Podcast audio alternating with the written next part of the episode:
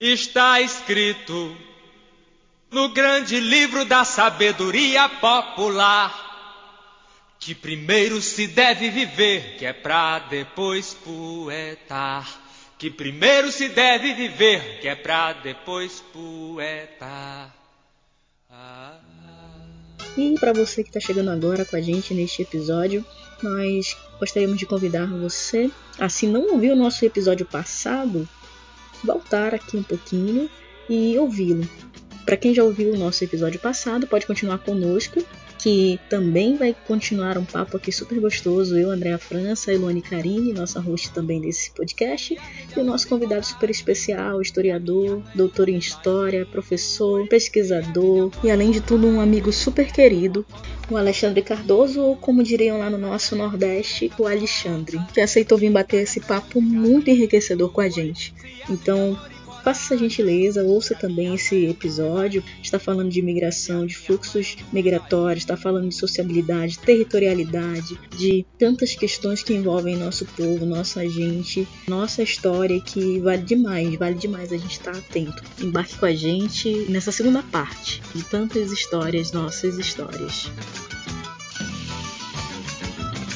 Deixa eu te fazer uma pergunta aqui bem específica também, Alexandre. Você sempre fala da questão dos vários significados da polissemia dos sertões, teus escritos, você sempre abarca um pouco desse conceito também. Daí eu te pergunto, o que marcadamente caracteriza os sertões, a história dos sertões também? Conta um pouquinho pra gente significados e significâncias né, que os sertões têm. Andréia, sempre quando eu chegava nos arquivos para ver um material, para estudar, me deparei assim várias vezes com essa palavra, sertão, tanto no Ceará quanto no Amazonas. Então, documentos que falavam de sertão, usando essa mesma né, terminologia, para falar de áreas muito diferentes, né, áreas cuja natureza é contrastante.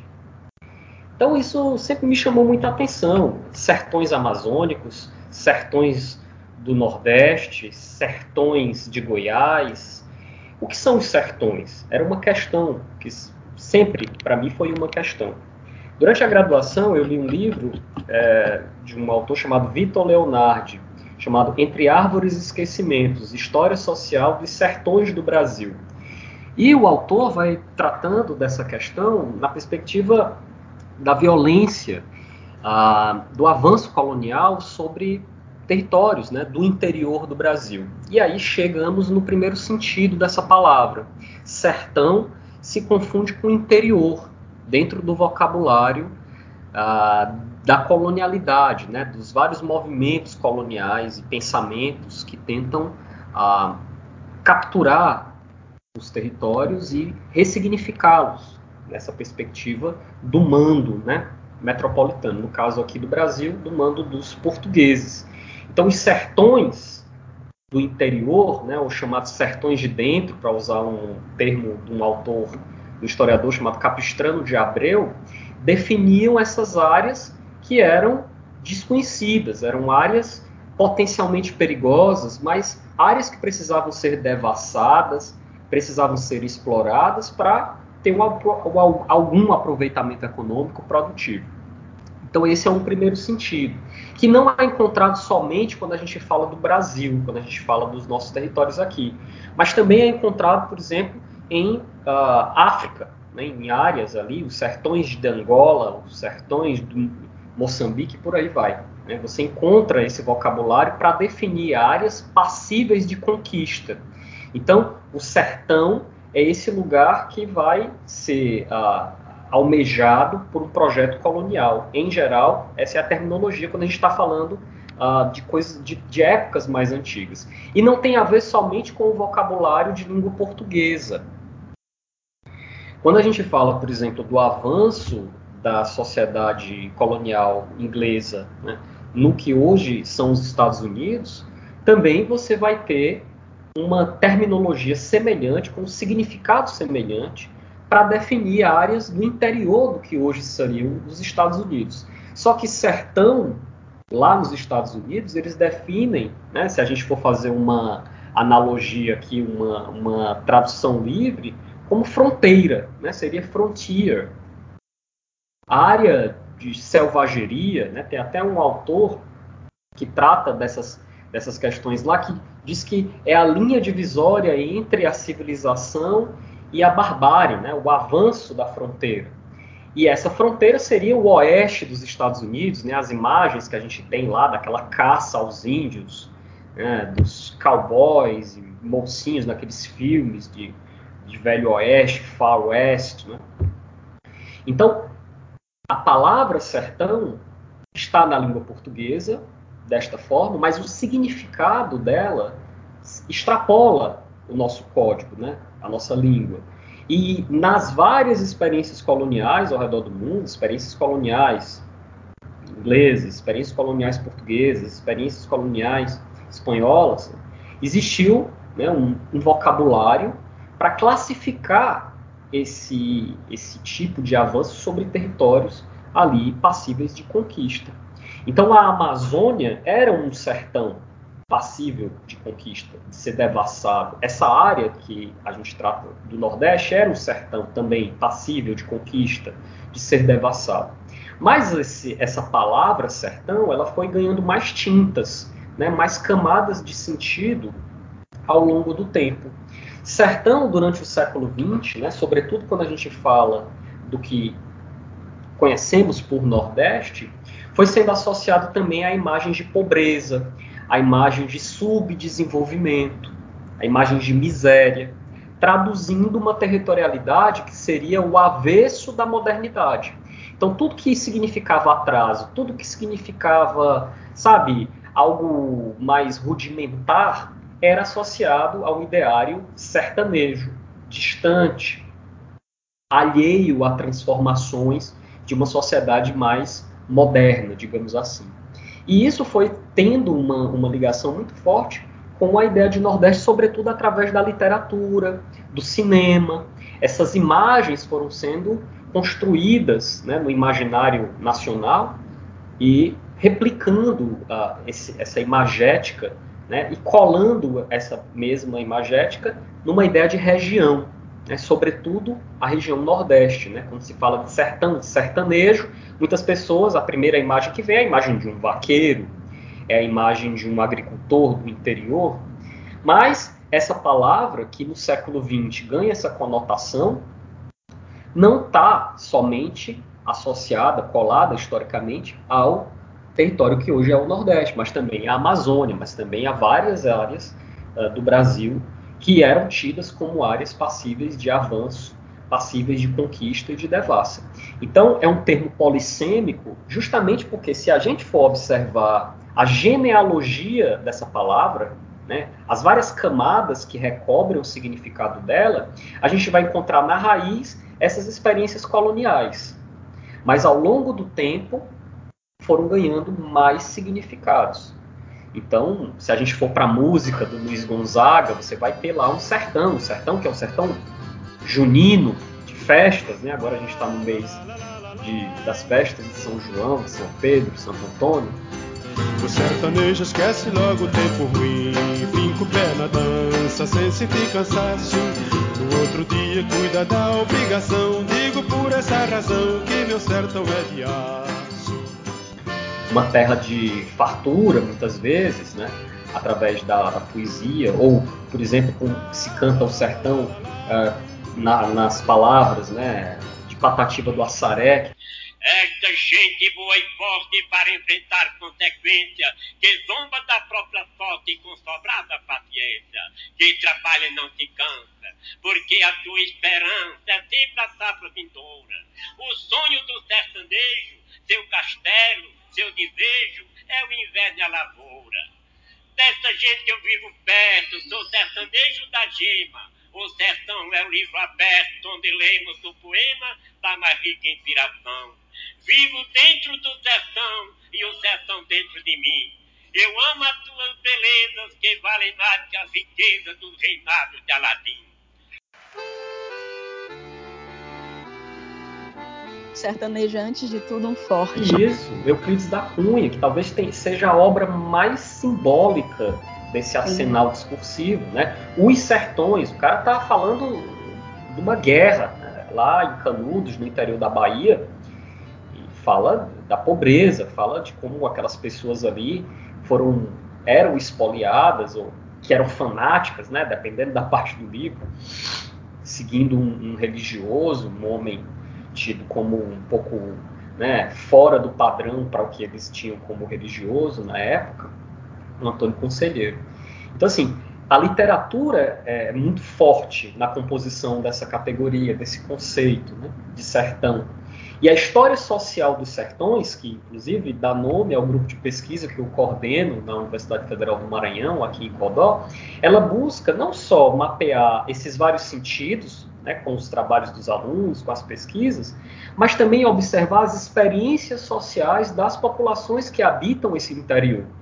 Então, como eu estou no Maranhão, numa área, é, de, na, numa área muito conhecida é, pela, pela sua história e a sua relação com o tráfico de populações escravizadas africanas, né, que é CODó, né, eu tenho estudado bastante o tema da escravidão, né, porque eu estou concentrado ali no século XIX.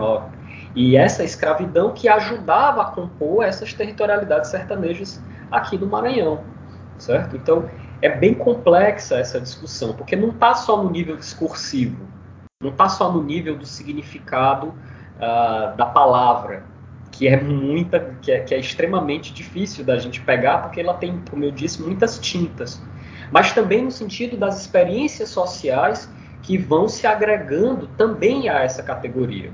Então, quando você vai num terreiro aqui de Terecô na roda, as pessoas pensam no sertão do Maranhão, né? O Terecô de Codó, de uma cidade no sertão do Maranhão. Então, dentro do sertão também tem que ter espaço para um estudo sobre religiosidade. E por aí vai. É um papo comprido, é um papo longo aí. Eu vou que vou. Histórias, nossas histórias, dias de luta, dias de glória. Histórias, nossas histórias, dias de luta, dias de glória. Histórias, nossas histórias.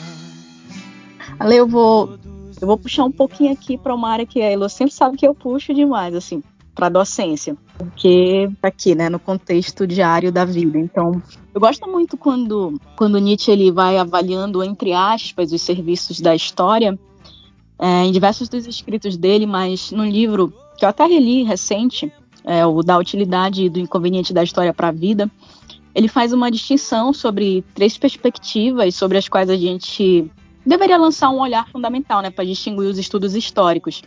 Ele sempre fala que nessa tríade deveria se existir um olhar monumental, um chamado também olhar antiquado e o olhar crítico. E indo além, né, o Nietzsche ele vai resumir essa obra nos conduzindo para um olhar que a história deve sempre estar tá a serviço da vida, né? Ele sempre vai ressaltando muito ao longo da obra isso tudo, né? Seja pelo, por esse olhar monumental, pelo antiquado, pelo crítico, mas uma coisa que me chamou muito a atenção no livro é quando ele diz: exige que o homem aprenda, acima de tudo, a viver e que não utilize a história senão a serviço da vida aprendida. Então, assim, para ti, enquanto historiador hoje, eu vou voltar também para esse historiador e docente, né, que, que é o Alexandre. Como que tu tens enxergado a necessidade da história, mais do que nunca nos nossos dias atuais, em termos de Brasil, mas também em, voltando para esse nosso recorte de hoje, né, de Amazônia, como fazer efetiva e por que não também dizer afetiva esse ensino da história nos nossos contextos educacionais hoje? Então, assim, se tu sabe dizer aqui pés anda, esse processo de inserção das disciplinas de história da Amazônia aqui nos nossos currículos, nessas tuas andanças todas, não sei se tu também parou para dar uma observada nisso. Aqui pés anda, né, o nosso processo de docência da história no Brasil, pela tua avaliação, né, também mais particularmente trazendo para o nosso contexto amazônico.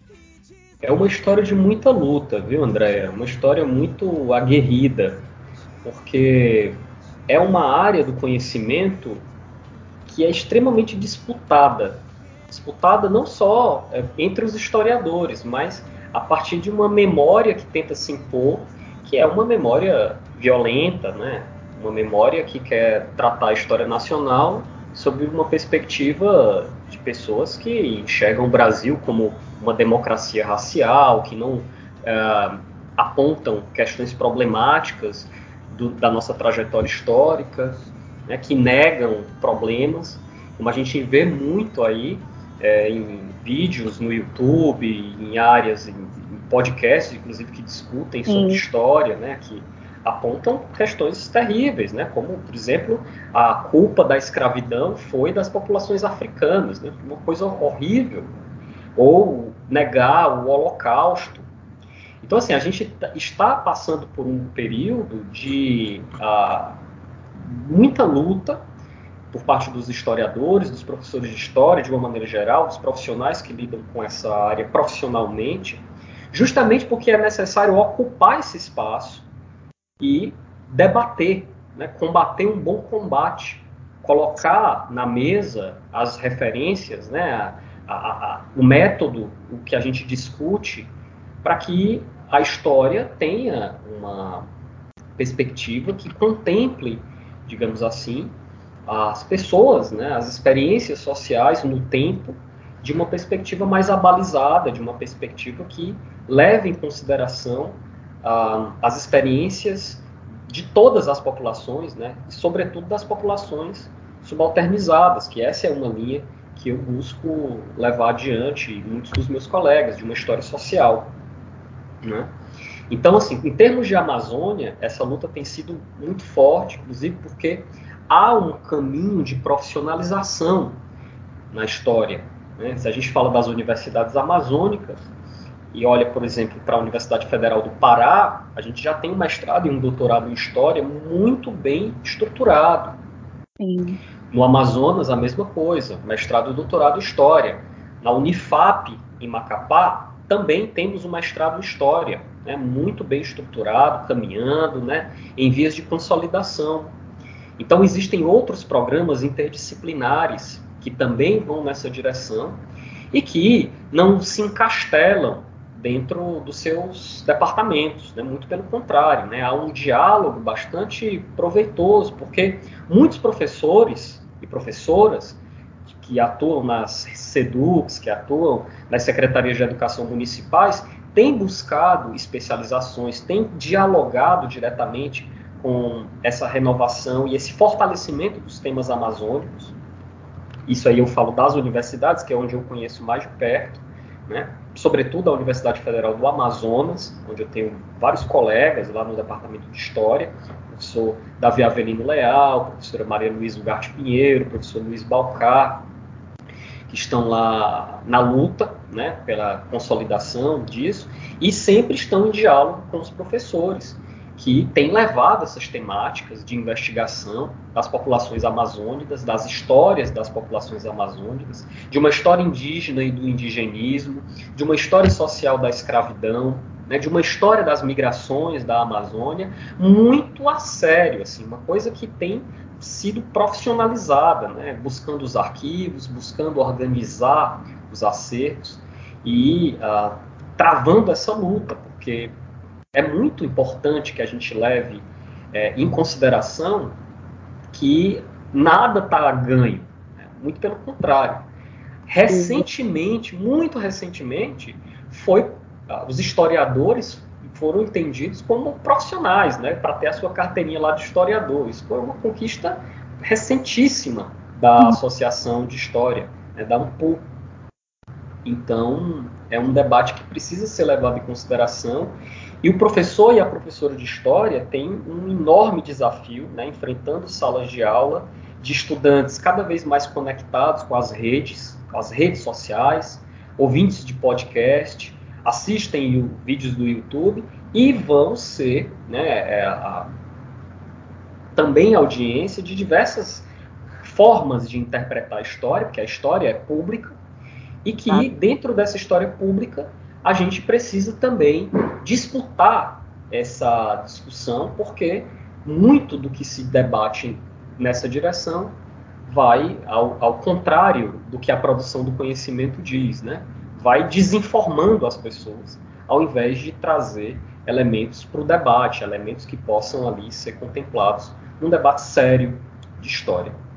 Então, mais ou menos nesse pé, né? E eu como professor de história, numa cidade do interior do Maranhão, né? numa cidade muito pobre, Codó, cidade incrivelmente diversa, riquíssima culturalmente, né? Tem uma história assim que é, de quilombos, tem uma história de uma religiosidade extremamente interessante, riquíssima, que também tem os seus desafios para o entendimento da história. E todo, toda vez que eu encontro os, os, estudantes, que eu busco o diálogo com eles, e aí eu falo um pouco dessa dimensão afetiva que você mencionou, eu busco deles também a parte das memórias, dessas memórias familiares, da sua terra. Tá? Eu sempre gosto de partir do ponto do presente, para que a gente dialogue com o passado. Então, esse exercício aí tem feito parte da minha prática e também eu considero importante do ponto de vista mais geral da docência na história. É isso. É muito bom te ouvir falar dessa, sobretudo quando você diz que não é uma causa ganha ainda, né? E acho que nunca vai ser, né? Isso. Nunca vai ser no, nos contextos que a gente se encontra. E também quando você falava do que não é uma realidade que está encastelada. Eu lembro que no outro episódio também a gente falava isso com a doutora Luana, que teve com a gente, né? E que era isso também que a gente dizia. Nossa proposta com, com a Elo, mini da Elo aqui no, no podcast é muito, parte muito desse processo também. A gente buscar esses conhecimentos, né, que às vezes a gente ainda considera que talvez não tenham, não sejam acessados de um modo tão fácil pela população em geral, né?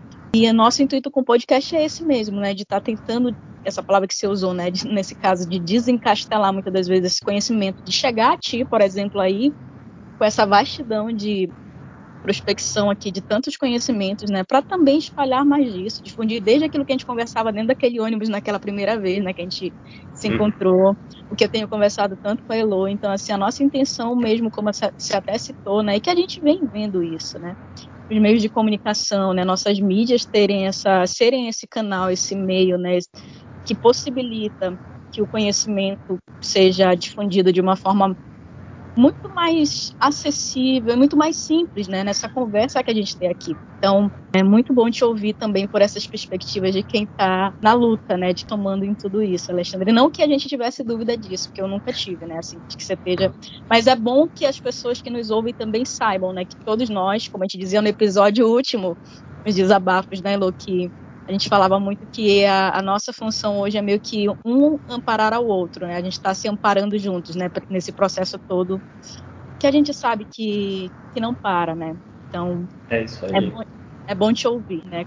E, e Andréia, só para fechar esse assunto uh, ainda da viagem, porque você falou mais uma vez da viagem onde a gente se conheceu, né? É interessante dizer que quando a gente, eu estava fazendo essa viagem para Teresina, saindo de Fortaleza, e encontrei com a Andréia, eu estava indo fazer o concurso da é. universidade.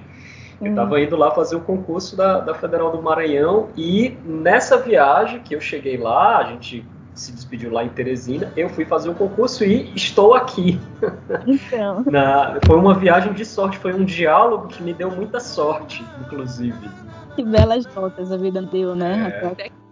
Minha canoa deslizando nesse rio que a gente espera ir remando até chegar.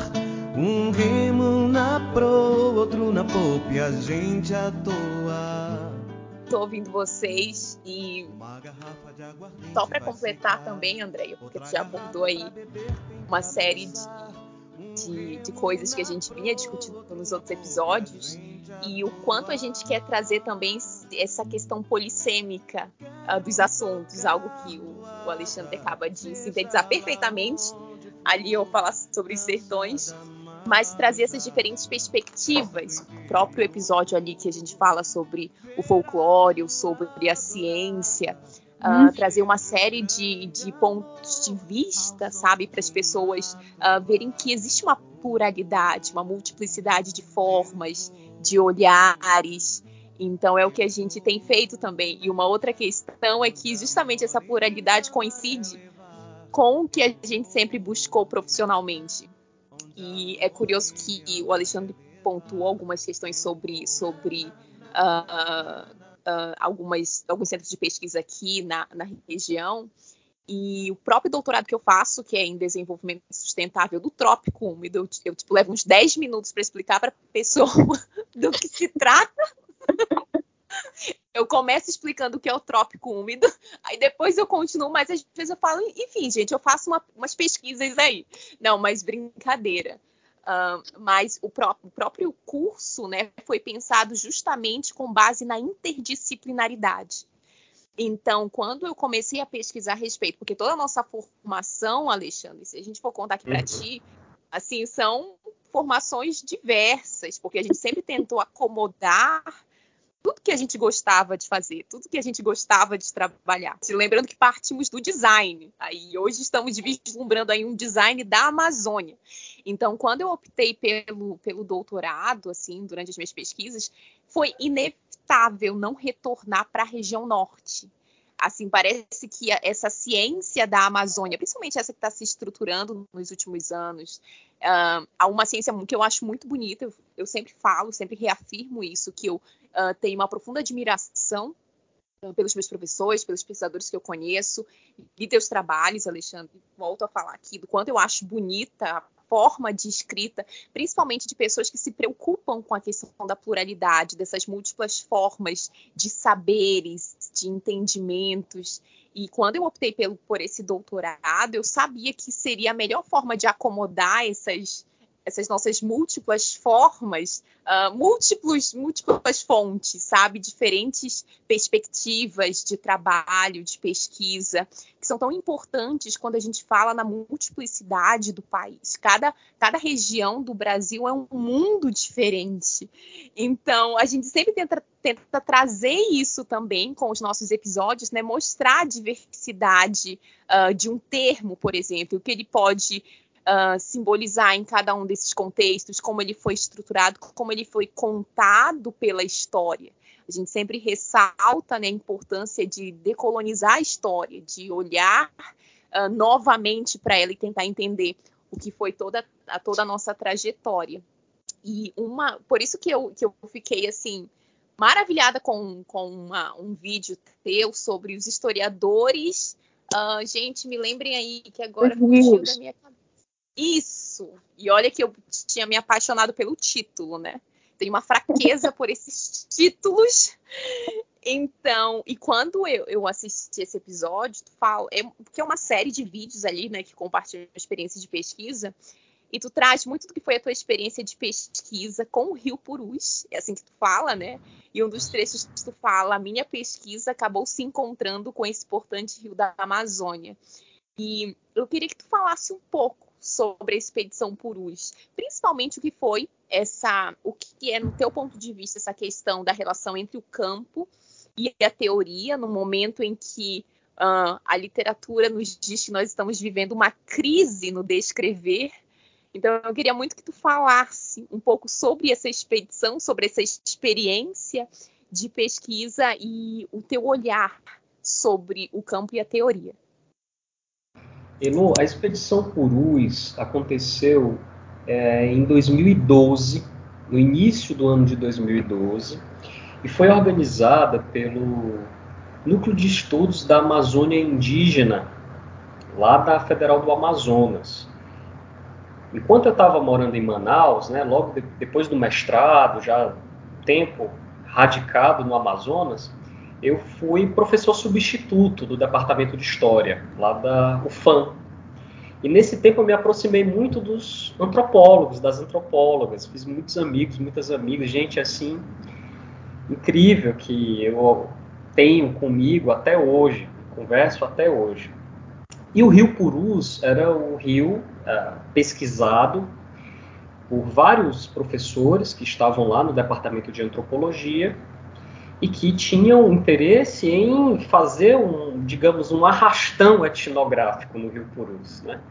Então, se juntaram diversos estudantes da pós-graduação, pesquisadores convidados, gente que topou a tarefa de fazer uma viagem até o Purus, saindo de Manaus, né, no começo do ano, começo de 2012, né, já se vão aí 10 anos, e, e parando nas comunidades para fazer descrições. Né? No caso da minha pesquisa, especificamente, eu ia tratar dos migrantes, né? sobretudo dos migrantes do Ceará, do Maranhão, do Piauí, que eu encontrasse pelo caminho para fazer entrevistas, para saber as relações que eles tinham com as populações indígenas, que no Purus, destacadamente, são os Apurinã, os Palmari, os Jamamadi, dentre outros, que habitam aquela área, a depender da área do rio, né, se mais na parte baixa, mais na parte alta, que o rio Purus entra no Acre, Bolívia, enfim, e vai lá para suas cabeceiras. Né na verdade ele desce, né? Ele não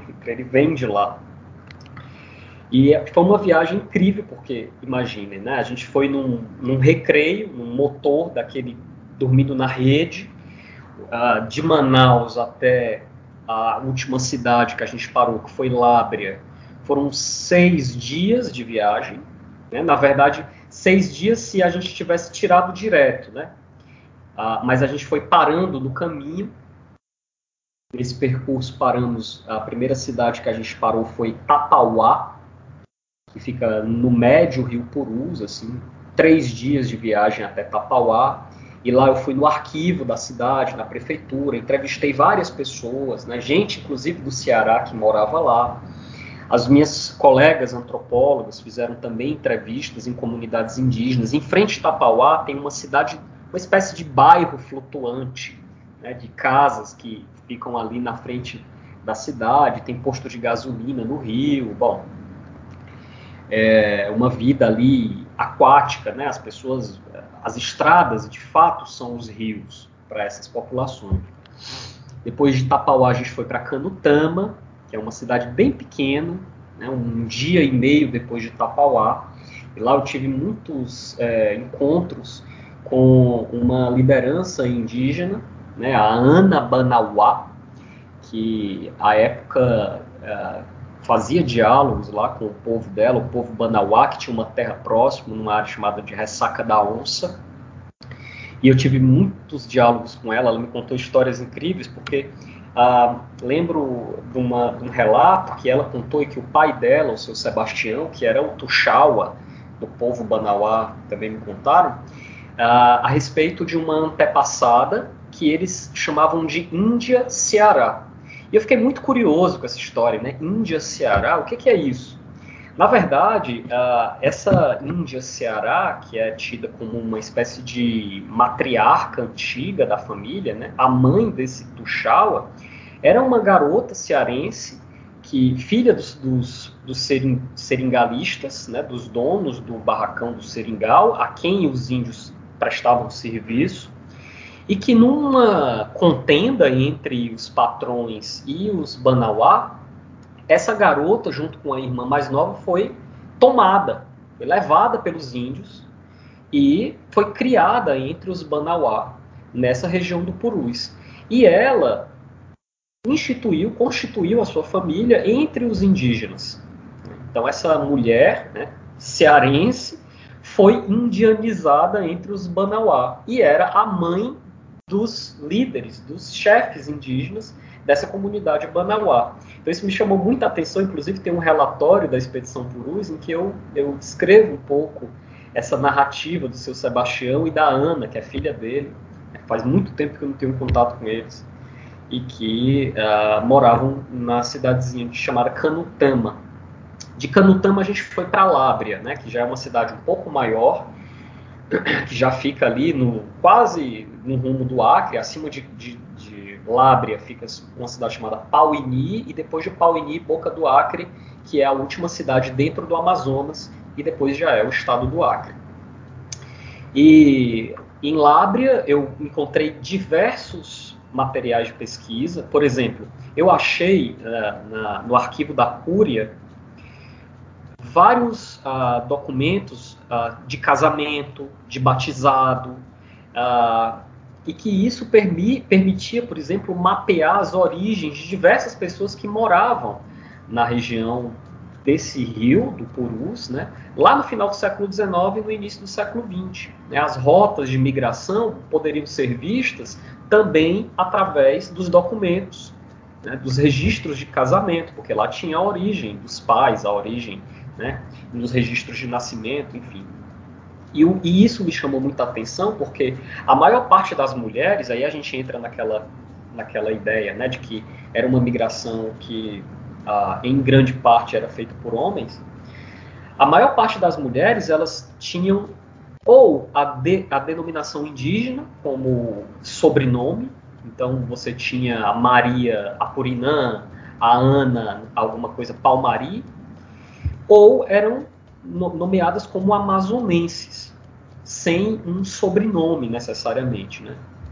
Então isso definia um pouco, né, dessas, dessas ligações aí, né, por, pela via do casamento, ligações interétnicas entre muitos dos homens que migravam e essas mulheres indígenas, que em grande parte eram atravessadas por relações de violência muitas vezes, né? Casamentos infantis, né? Com jovens, meninas muito jovens, né? E que, e que, e que o documento não dá, né? O, detalhamento das condições que esses casamentos eram, eram feitos. Tem um, um trabalho importantíssimo nesse sentido, que é de uma historiadora chamada Christina Scheib Wolf, né? chama Mulheres da Floresta, e que ela fala muito sobre a violência na situação de fronteira sobretudo nessas áreas de expansão, né, como era Lábria, no final do século XIX e nas primeiras décadas do século XX, onde essas meninas, né, sobretudo as meninas indígenas, eram alvo uh, da violência de uma maneira assim atroz, estupros, raptos e também essas relações de casamento que uh, ladeavam esse mundo da violência, né, muitas vezes a contragosto. Em Labre, eu entrevistei uma senhora muito velhinha, Dona Francisca, ela já tinha mais de 90 anos na época, e ela me disse que quando migrou do Ceará para o Rio Purus, lá para Lábria, ela foi muito a contragosto, ela foi detestando a ideia de migrar, foi porque os pais foram. Então ela chegou muito novinha lá em Lábria, acabou ficando e constituiu sua família, casou, teve filhos. Mas na entrevista, ela me disse uma coisa que eu nunca esqueci. Ela disse assim, que ela foi para o Purus, migrou com a família, fez a sua própria família lá, mas nunca tinha gostado de, de, fez, de fazer aquela travessia, sabe? Então ela dizia que quando ela morresse, a alma dela não ia ter vergonha de voltar para o Ceará, porque em vida ela teria porque ela já tinha a família dela, então ela não poderia abandonar os seus.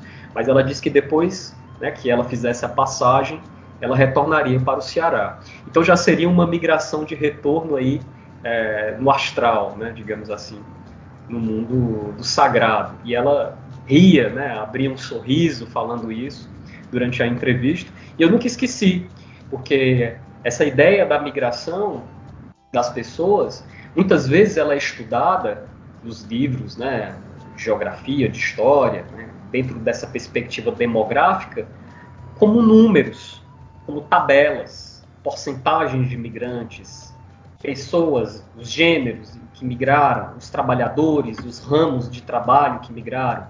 Mas por trás desses números existem pessoas, emoções, famílias, relações de solidariedade, afetos e que muitas vezes não são captadas por essas por esses dados.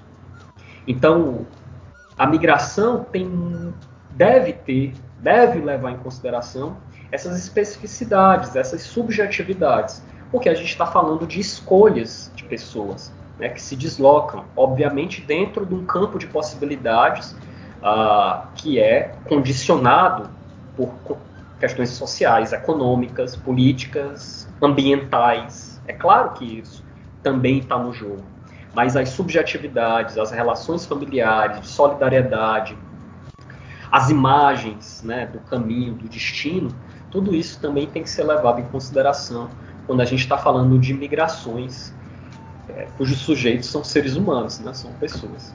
Então, é nessa perspectiva. A expedição Purus me trouxe né, a materialidade de muitas dessas subjetividades. Eu dei o exemplo da Ana Banauá, falando da avó dela, que era cearense, dei o exemplo da Dona Francisca, que veio menina, foi menina para o Amazonas, mas não teria vergonha, né? a alma dela não teria vergonha de voltar para o Ceará depois de fazer a passagem, depois da morte. É isso.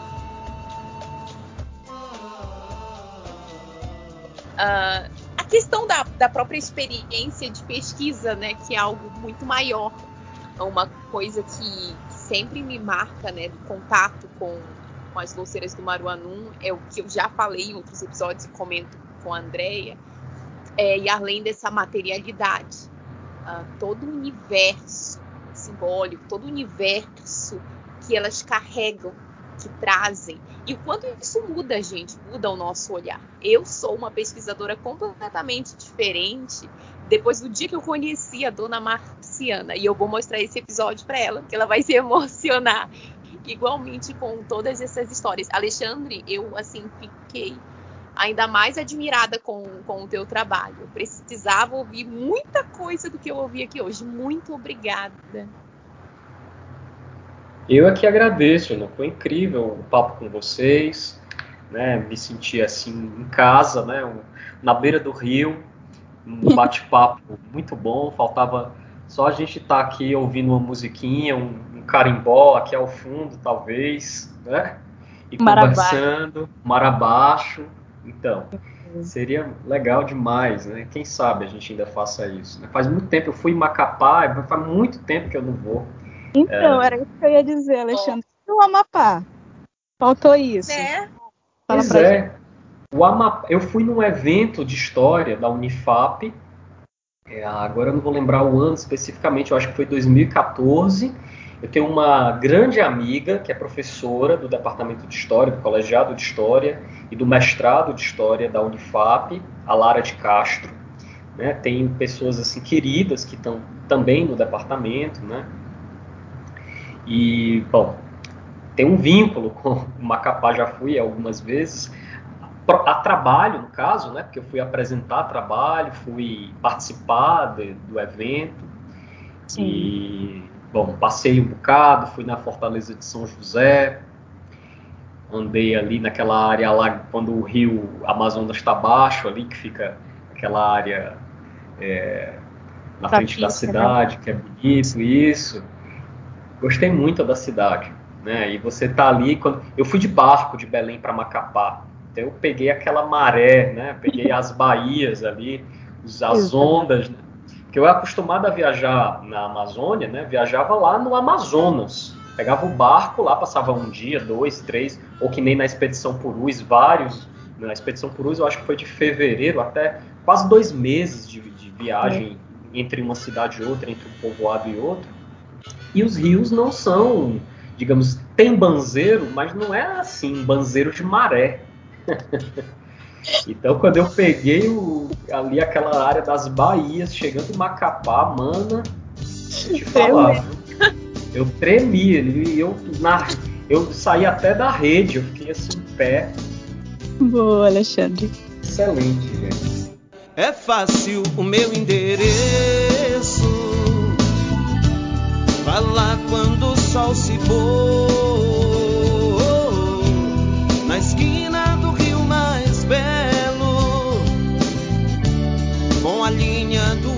É, Alexandre, é riquíssima essa noite.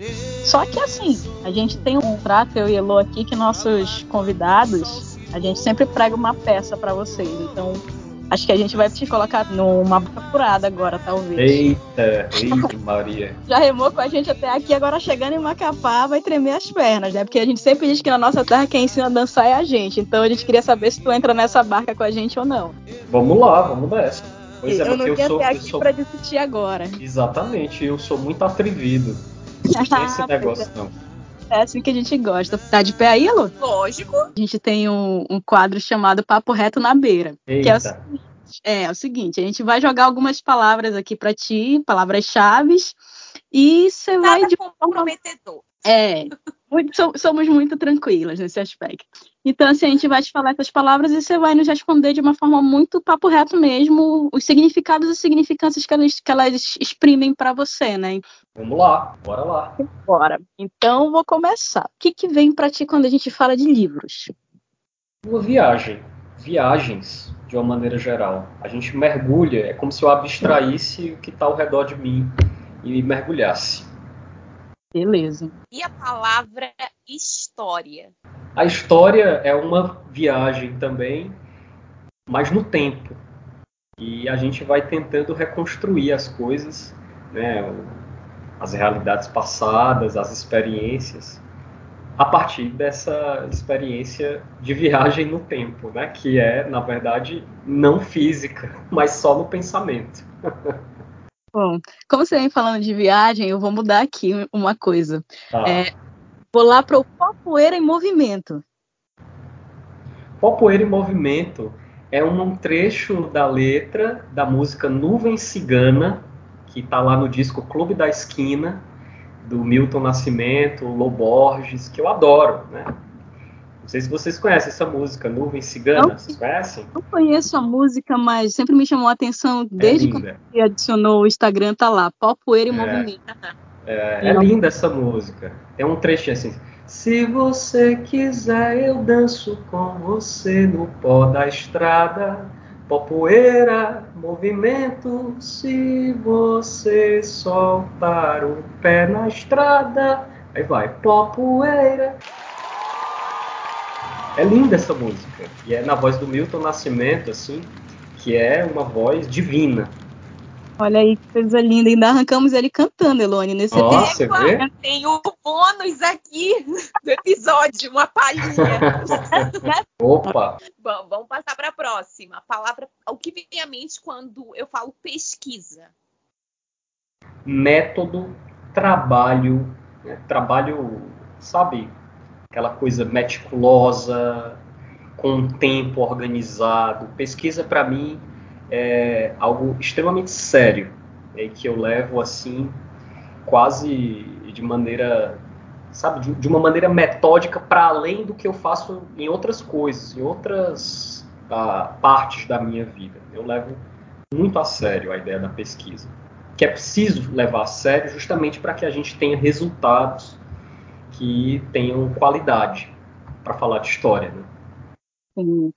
E quando eu te falo em indígenas, Ale, o que, que você tem aqui hoje para nos falar? É a cultura basilar da nossa sociedade brasileira, né, que ajuda a dar o nosso tecido social, as práticas cotidianas, alimentares, a, a forma de falar, as nossas músicas.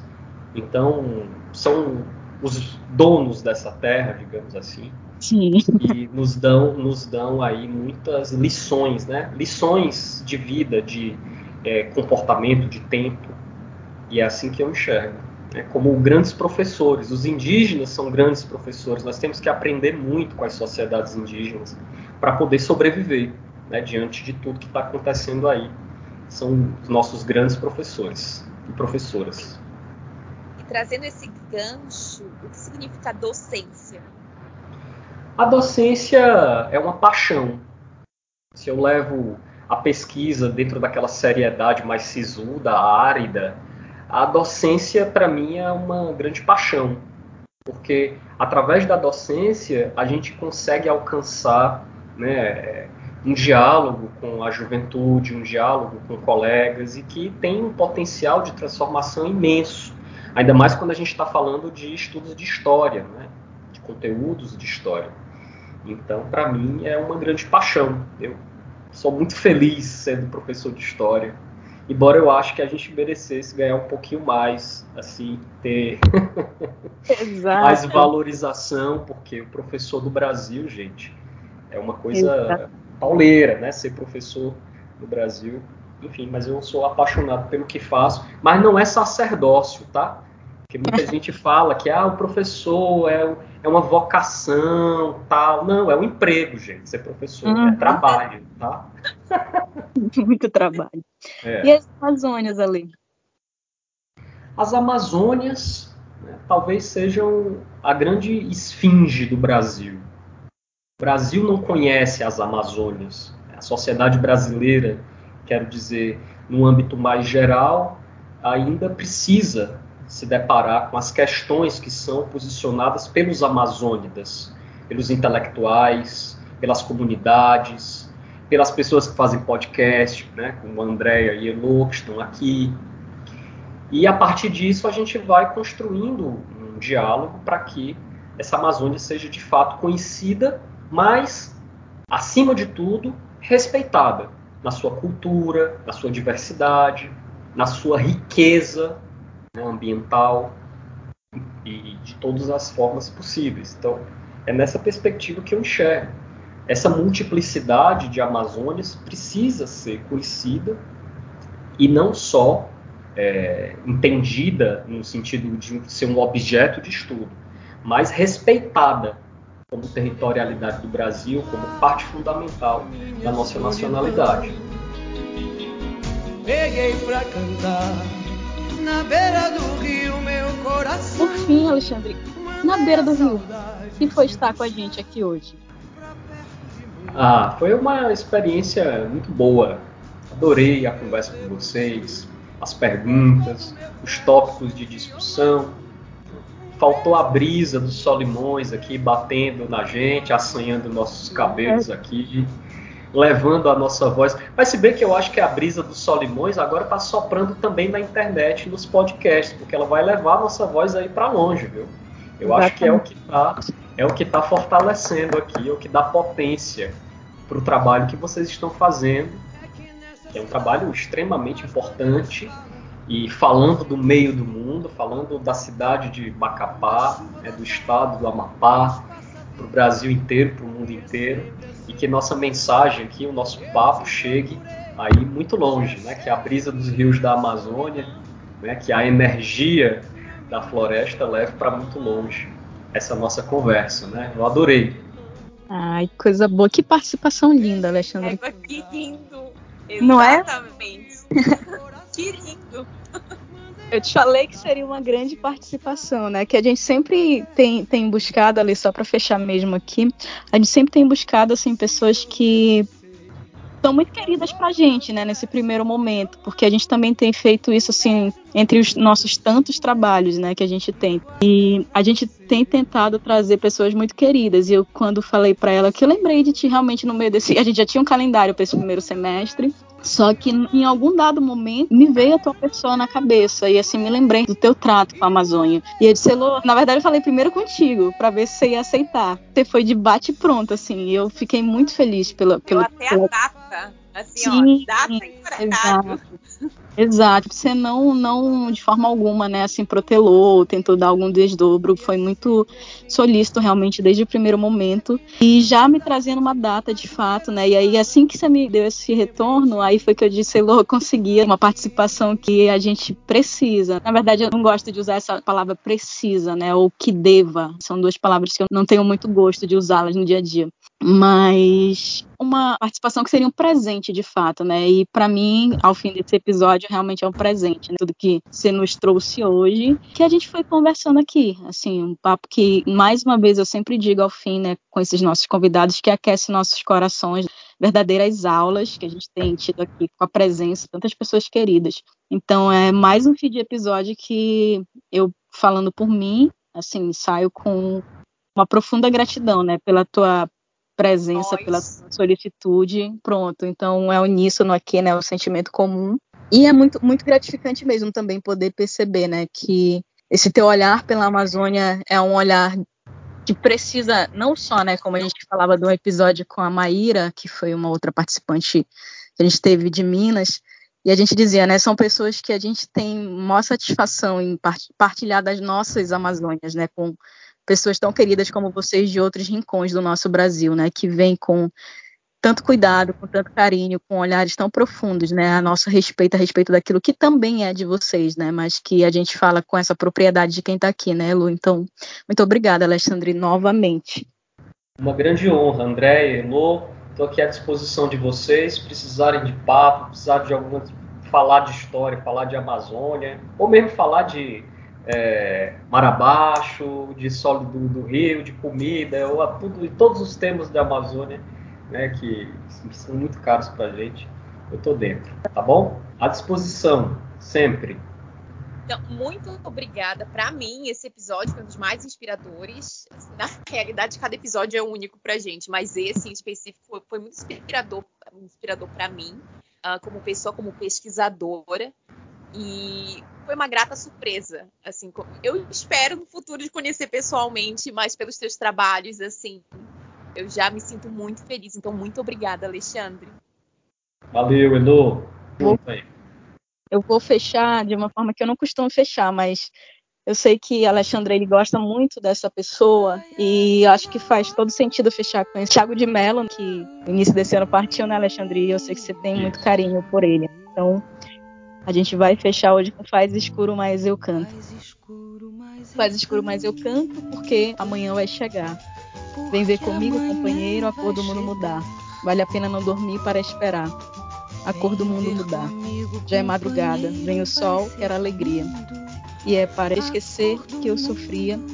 Quem sofre fica acordado, defendendo o coração. Vamos juntos, multidão, trabalhar pela alegria. Amanhã é um novo dia.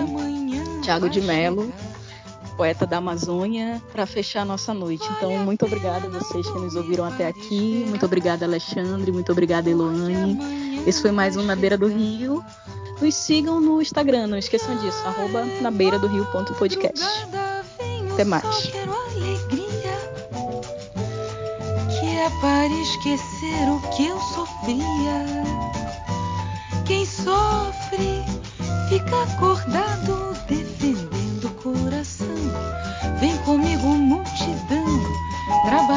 pela alegria. Que amanhã é outro dia. Faz escuro, mas eu canto, porque amanhã vai chegar.